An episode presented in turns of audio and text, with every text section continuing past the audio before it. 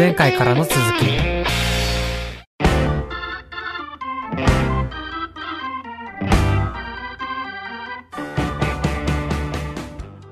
あの日の交差点です。この番組は私まひるがホストを務め皆さんとカルチャーとの出会い。つまりあの日の交差点に立ち戻りその延長線上の今について話すというコンセプトの番組です。いつの日かこの番組が皆さんにとってあの日の交差点になったらいいなと思っております。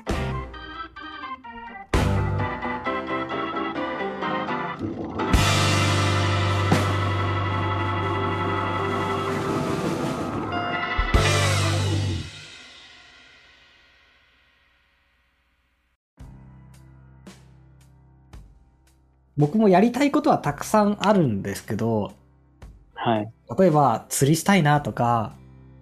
あ登山ー行き行きたいなとか、はい。なんかいろいろ思うんですけど、一人で行くとき、多分、それをやってること楽しさより、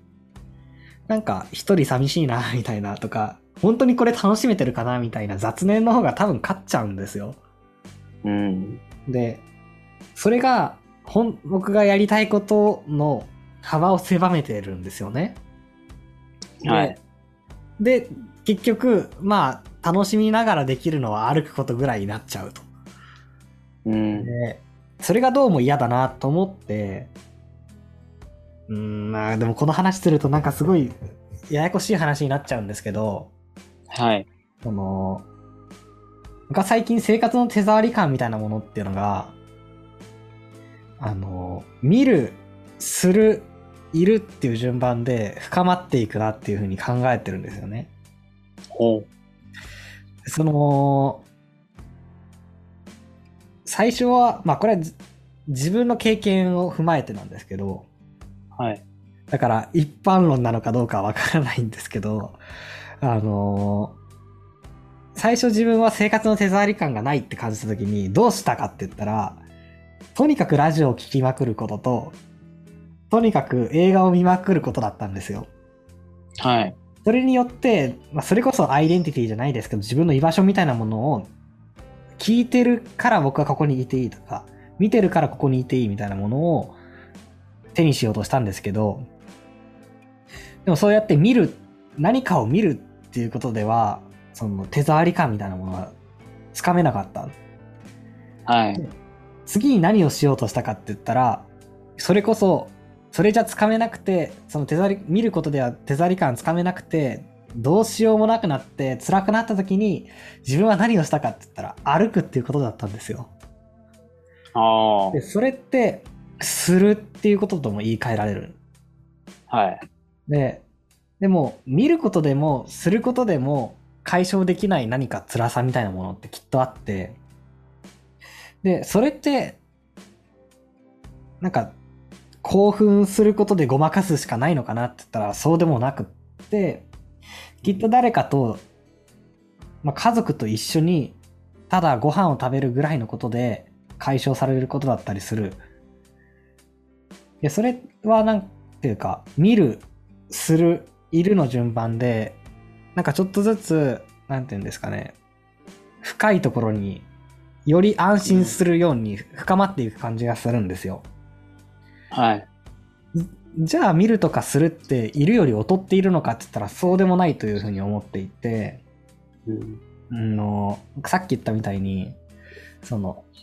自分が、うーん、雑念とか何もよぎらずに目的なき手段としてできるのが歩くことだけって言いましたけど、やっぱり釣りとかもしてみたいなと思ったり、料理してみたいなと思ったり、園芸してみたいなと思ったり、なんかいろいろしてみたいことってたくさんあるんですよね。はい。で、それらのことを本当に楽しめる、なんか雑念とかなしに楽しめるには多分一緒に誰かとするっていうことなんですよ。うん。あ、この人となら、この人と釣りしたいなとか、この人と料理しして一緒に食べたいなとか、この人と、まあ園芸したいなみたいなことがあれば多分そういうする、あの一人じゃできないするみたいなこともできるようになっていくはずで、で、何か、そう、そう思うと、なんか、見る、する、いるっていうふ順番で、うん、潜っていって、いるまで行ったら一旦折り返して、いる、する、見るに戻ってくるんじゃないかな、みたいな風に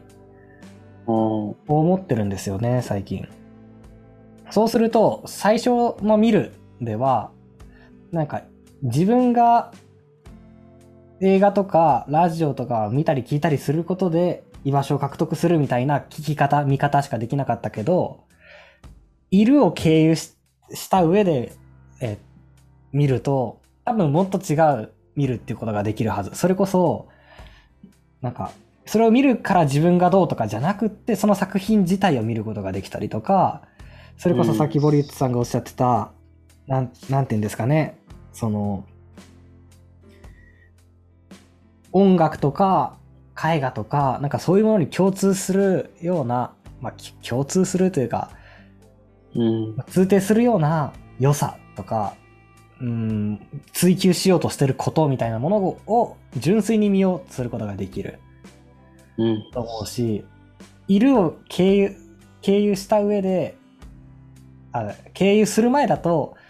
なんか一人でできるのって歩くことぐらいかもしれないけど、いるを経由すると、もっといろんなことができるようになるかもしれないし、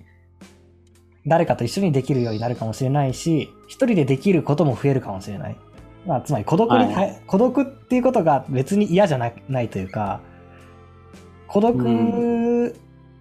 になること自体も、スパイスとして楽しめるようになるというか、うん。がしていて、あ、見る、する、いる、で、いる、する、見るの順番で、往復みたいになってんだなっていうふうになんか最近思っていて、うーん、自分の立ち位置的には今、お往路のするに差し掛かったぐらいなんですよね。だからこれからいるに向かっていくのかな、みたいな感じがするんですけど、でも僕にとって、その、塾、バイト先の塾っていうのは、いることができる場所なんですよね。はい。なんかそこにいること自体がが許されている感じがするというか、うん。頑張ってそこにいようと思わなくて、いて心地いい場所なんですよね。だからな、うん。うん、なんか最近自分の立ち位置みたいなことが、今どこにいるのかなみたいなことが、この見るするいるみたいなので、把握できるようになってきて、な、なってきたっていう話です。あれなんでこんな話になったんだっけ？いやー、それな、なんとなく、わかり、わかる、わかるっていうか、なんていうか、うん、なんか、見るから入ると、まあ、絵画とかもそうですけど、なんか、見るから入ると、どうしてもこう、入り込めないっていうか。ん。うん。だから見るっていうのが多分一番世界との距離感としては遠いんですよ。そうですね。だけど一番飛びつきやすいんですよ。うん。でも、で、いるが一番なんか実感としてなんか居心地よの良さがある。うん。で、それは一人でいることが居心地がいいかもしれないし、誰かと一緒にいるってことが居心地がいいかもしれないんですけど、まあさっき言ったみたいに、その、じゃあ見るっていうのが距離感があるんだけど、いるに比べて劣ってるかって言ったらそんなことはないはずで、うん。多分、その、ひ一人でいるみたいなことに、すごい、なんて言うんですかね。それがネガティブにならないでいられたら、その、見るっていうことで世界と、うん、対峙する。ことができるようになっていくはずで、まあ、それができるようになっていくことが、それこそ、ボリュートさんがさっきおっしゃってたことなんじゃないかなっていう気がするんですよね。ああ。なんとなく。ななんていうか、こう、見るっていう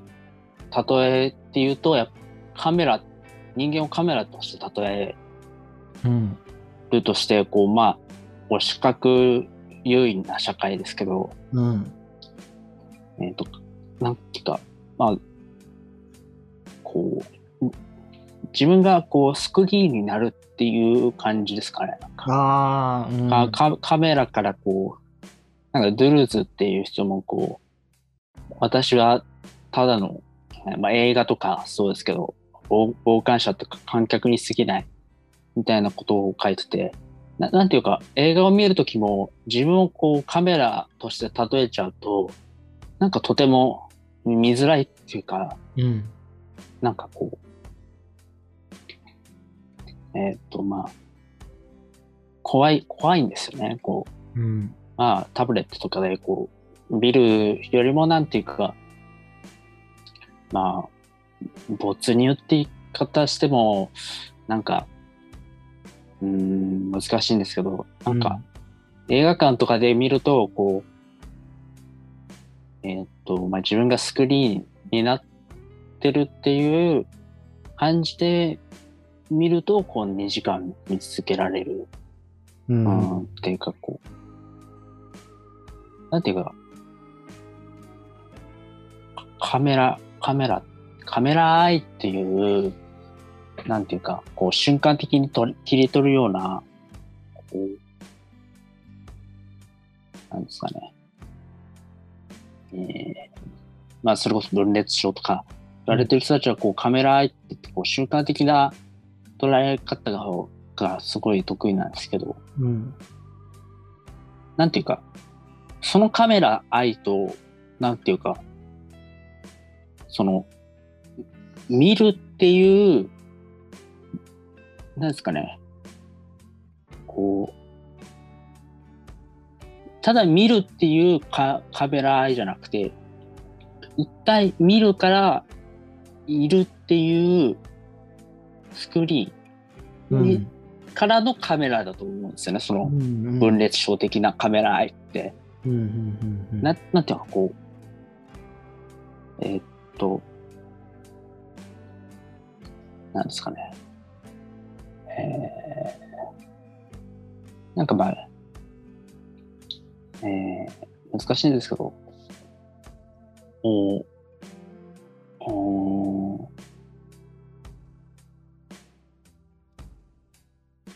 ーあなんですかね。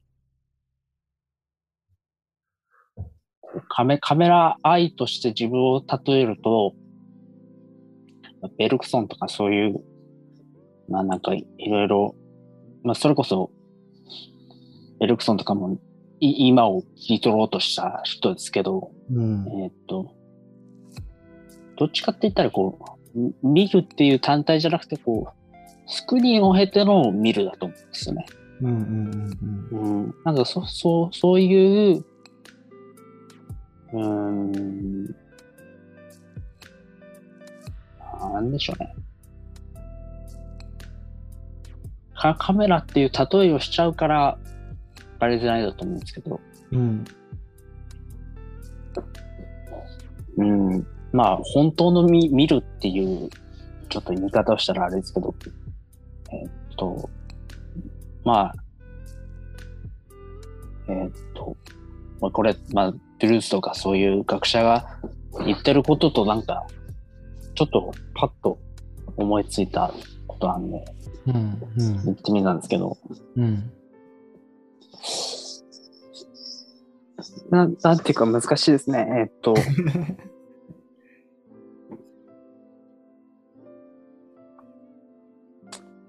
いや、ちょっと待ってください。なんか、まあ、デジャブとか、うん。そういう感じですかね。でデジャブじゃないですけど、デデジャブってこう、えっ、と、記憶とか、えー記憶が、な、なんですかね。なんか、ライブとか行って、うん。えーまあ、見るっていうか、まあ、聞く、聞くっていうか、うん。まあ、しまあ、視覚的要素もありますけど、うん。こう、今までこう、記憶に残ってると、こう自分の中で強度が見るっていう強度がちゃんと見れてるんだなと思ったんですけど、うんうんうんよく考えたらそんなこともなないような、こう、記憶に残ってないけど、見ることあもできてるのかなかなっていうな、うんうん、ちょっと話が変わりましたけど、いや、わかります、わかります。なんかベ、ベルクソとかそういう、なんか必ずしもこう記憶と知覚、知覚、うん。まあ必ずしもこう、なんかい一致しなくてもいいっていうか、うんうんうんうんうん。なんかほ、ライブとかもめっちゃ楽しかった時とか、むしろ覚えてないしな、みたいなそうそうですね。ことありますしね。うん。うんだからってこう、見れてないとかいうわけじゃないような気もするんですよ。うんうんうん。なんかさっき、なんていうか、まあ、カメラとして捉えるみたいな話をしてましたけど、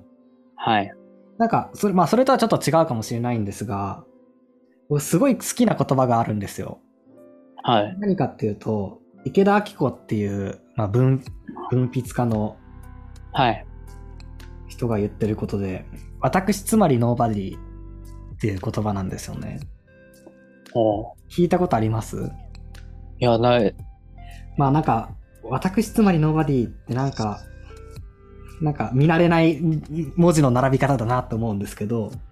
はい。えっと、どういうことを言ってるかっていうと、えーっと、まあ、池田明子は次のように言ってるんですよね。えー考えているその時の精神は、誰のものでもなくノーバディ。言葉は誰のものでもないけれども、それが表現されるためには、誰かの肉体を借りるしかない。そうして現れている言葉こそが、人の心を捉え伝わっていく。大事なのは誰がではなくて誰かによって発せられた言葉が次の時代のひ人々に引き受けられて我々の精神のリレーが連綿と続いていくことである。でまあこういう風に言ってるんですよ。おでなんか僕はここの言葉がすごく好きではい。なんて言うんですかね。自分は、自分が何を考えるかというよりかは、むしろ言葉の方が大事だ。まあ、なんて言うんですかね。その考えている、かん考えの方っていうか、まあ、言葉の方が大事だっていうふうに、池田明子は考えていて。だから、なんて言うんですかね。この、まあ、ちちょっと中道体的な考え方なのかもしれないんですけど、はい。自分っていう場所において言葉を発生させる、まあ、言葉っていうものが存在する場所になるっていう考え方だと思うんですよ。この私つまりノーバディっていうのは。あそれが、僕はいろんなものに言えるんじゃないかっていうふうに思っていて、これは、なんて言うんですかね。自分が勉強することも、これで説明できるなと思うんですよ。なんか勉強することで、何か、まあ大きなことを成し遂げられないかもしれないし、まあ成し遂げようとすら思ってないかもしれない。けど、それをどうやったら肯定できるかって言ったら、僕にとっては、私つまりノーバディで肯定できて、なんていうか、この言葉が僕という場所で、に、なんていうんですかね、理解、理解されるというか、理解されたそのこと自体に意味があるっていうことですよね。私、つまりノーバディっていうことを、僕がこの言葉すごいいい言葉だって思ったこと自体に意味があって、うん。うーん、思うのと思わないのとでは、この言葉が、うーん、この世界で、なんて言うんですかね、発せられる回数っていうのが違うわけですよ。はい。だから僕がこの言葉がいいなと思ったから今言いましたけど、はい。言うことによって、まあ、ボリュッドさんの中にも、この言葉が入ってくるわけですよ。はい。でそれはなんか、うーん、そのこと自体に意味があるんだなっていう。それって、なんて言うんですかね。自分は連綿と続く精神のリレーの一部になっていくっうん。ていうのが、なんかすごい存在の肯定になるんだなっていうのを僕はすごい感じていて。あよく文化を守るみたいなことも聞か言いますけど、文化を守るために、なんか、そんな、そんな音楽ばっかり作ってんじゃねえとか、バズる曲ばっかり作ってんじゃねえとか、なんか批判したりする人もいるじゃないですか。あ。はい。とか、文化施設を作った方がいいとか、いう人もいますけど、なんか、そういうことを、文化を守るっていうのはそういうことをすることではなくて、まずは自分が何かに対して感動するっていうことから始めるんじゃないかって思うんですよね。なんか、誰かに働きかけるということではなくて、自分が何かに感動する、え精神のリレーの一部になるっていうことが、うーん、その文化を引き継いでいくことになるんだっていうふうにも考えていて、うんだからなんか、まあカメラの話とはちょっと遠いかもしれないですけど、あの、自分は私つまりノーバディとして、なんか生きていきたいなって最近は強く思ってるんですよね。あ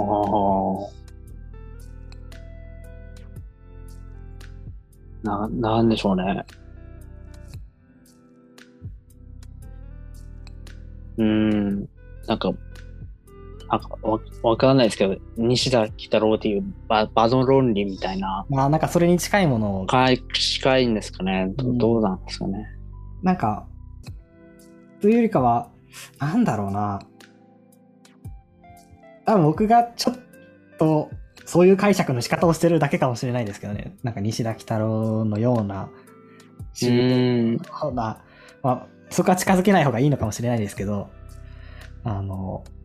そういう解釈をしてるだけかもしれないですけど、まあ、自分が何か感動するっていうこと自体を肯定していいんだなって思えるっていう。うん。まあなんかそれをあんまり肯定的に見れなかったんで、うんなんかそれを肯定していいんだなって思えるようになったんですよね、この言葉を見て。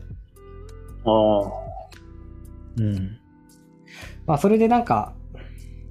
いろいろ話しましたけど、なんなんて言うんですかね。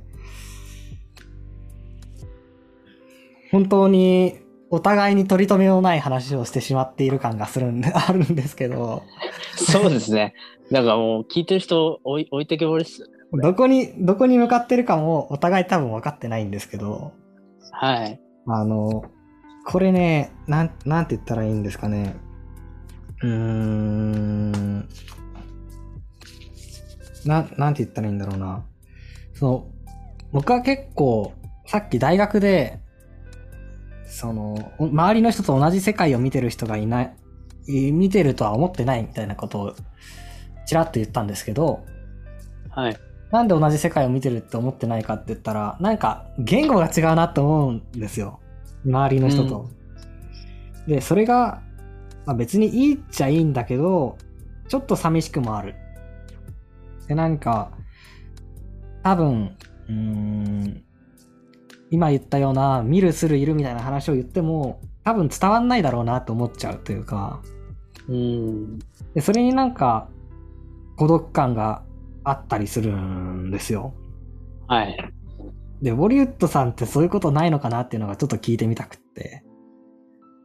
どう、どうですああ。ああ、ありありますかね。自分の喋ってることが、うーん、伝わらないみたいなうん。ことはありますし、でも、そのでも、うーん、でも先人の知恵借りてるんで、なんかもうせ、先人は分かってるだろうって感じで。なるほど、なるほど。あそのなんか、なんて言うんですかね。え、伝えたいなみたいな気持ちとかはあったりします？あ、ありま、ありますけど、うん。なんかもう、独画論的になっちゃってて、うん。うーん。でも、まあでも、こう、独学論でもこう、書くことで、まあ、書くまあ、話したりうん。することで、こう、まあ、もともとこう、ね、哲学っていうのも、うん、独独学論的なものから始まってると思うんで、まあまあまあ、はいはい。うん、そうそう。そこにもまあ意義はあるからと思うんですけど、うん。うん。うんなかなかこう筆が取れない。伝え、伝え、伝えることってすっごい難しいなって思うんですけど、やっぱりなんか僕はボリットさんの考えてることをもっといろいろ知りたいって思うんで、こうやって話もしたいし、いつか機会があった時に、それこそ前オファーしたみたいに文章で文字にしてもらいたいなとも思う。はい。で、なんか、なんて言うんですかね。うーん。これ最近僕が考え、感じてることなんですけど、はい。伝わらないことは、僕が伝えられないのは、向こうが読み取っ、相手が読み取ってくれないのが悪いんじゃなくて、やっぱり僕が伝えられてないんだなって思いますし、ああ、はい。うん。で、その伝えられてないっていうのは何かなっていうのを考えたときに、その分かりやすさじゃないなって思い始めたんですよ。うん。なんかその面はちょっと多分、うーん、ちょっとずつ上手にはなってきてるはずで、分かりやすくステップを踏んで伝えることは多分できるようになってきてると。はい。だけど、伝わらないのはなぜかっていうのを最近は考えていて、その時に、えっ、と、バンポブチキンのボーカルの藤原元さんっているじゃないですか。はい。この藤、藤原元さんがよく言うのが、音楽っていうのは、僕たちと聴くリスナーの間にある、真ん中にあるんだっていうふうにいつも言っていて、はい。その、お互いにその真ん中にある音楽っていうところに、例えば、えっと、バンプオブチキンとリスナーの間に100歩の距離があるとしたら、えっと、50歩ずつ歩み寄るんだ。で、その真ん中に音楽っていうのがある。っていうふうに言うんですね。おうだからバンプが100歩、えっと、こっちに持ってきてくれるものでもなく、で、うんリスナーが100歩歩歩いていった先に音楽っていうのがあるのでもなくて、向こうが50歩持ってくるから、僕らも50歩近寄って、えっと、その音楽を受け取る。っていう風に言うんですよ。で、それこそバンプの曲って、すごい分かりにくい曲も多くって、うん。最近出してるクロノスタシスっていう曲も、すごいい。断片的な歌詞で、で、全体として何を言おうとしてるかみたいなのは全然わからない曲なんですよ。はい。なんだけど、なんかすごく救われた気持ちになったりとか、多分、なんかいつか、あ、こういうこと言ってたんだっていうのが分かったりする。はい。その分かっ、なんか、数年間聞き続けて分かったりするみたいなことって、リスナーが50歩近づく、近寄るっていうことだと、歩み寄るっていうことだと思うんですよね。はい。で、なんていうか、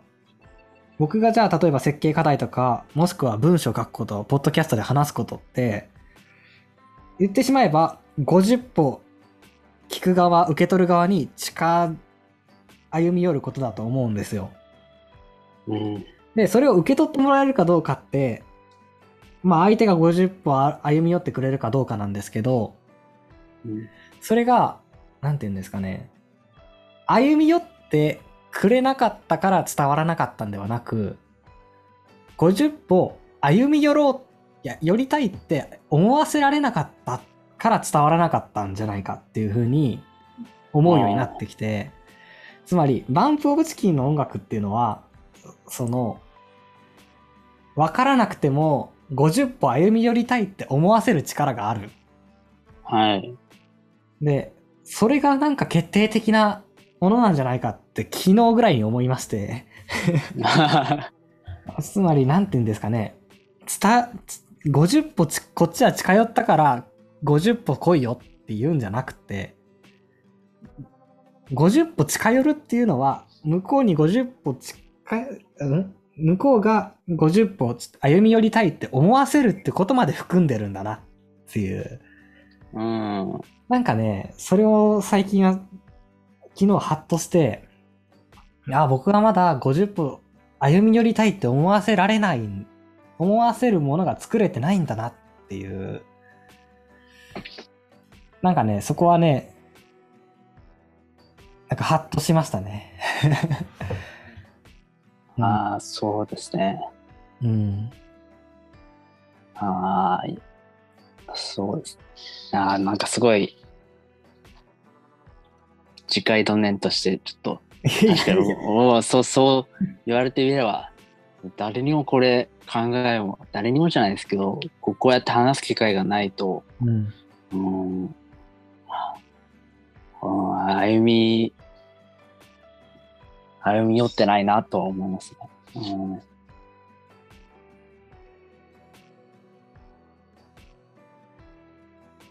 今日は一旦、一旦っていうか、今日はもうこの辺りで締めようかなと思いますが、はい。いや、ちょっと疲れましたね、だいぶ。疲れました。すごい、しかもは難しい話をしてしまったなと思いますし、い。いやいや、こちらこそもなんか、うん。はい。まあ、また、えっと、定期的にお話できたらなと思いますので、そのうはち、またお話ししましょはい。じゃあまたお願いします。もうう。はい。今日は本当長い間、ありがとうございました。ありがとうございました。もはい。じゃあ今日は一旦この辺りでおしまいにしようと思います。う、ありがとうございました。ありがとうございました。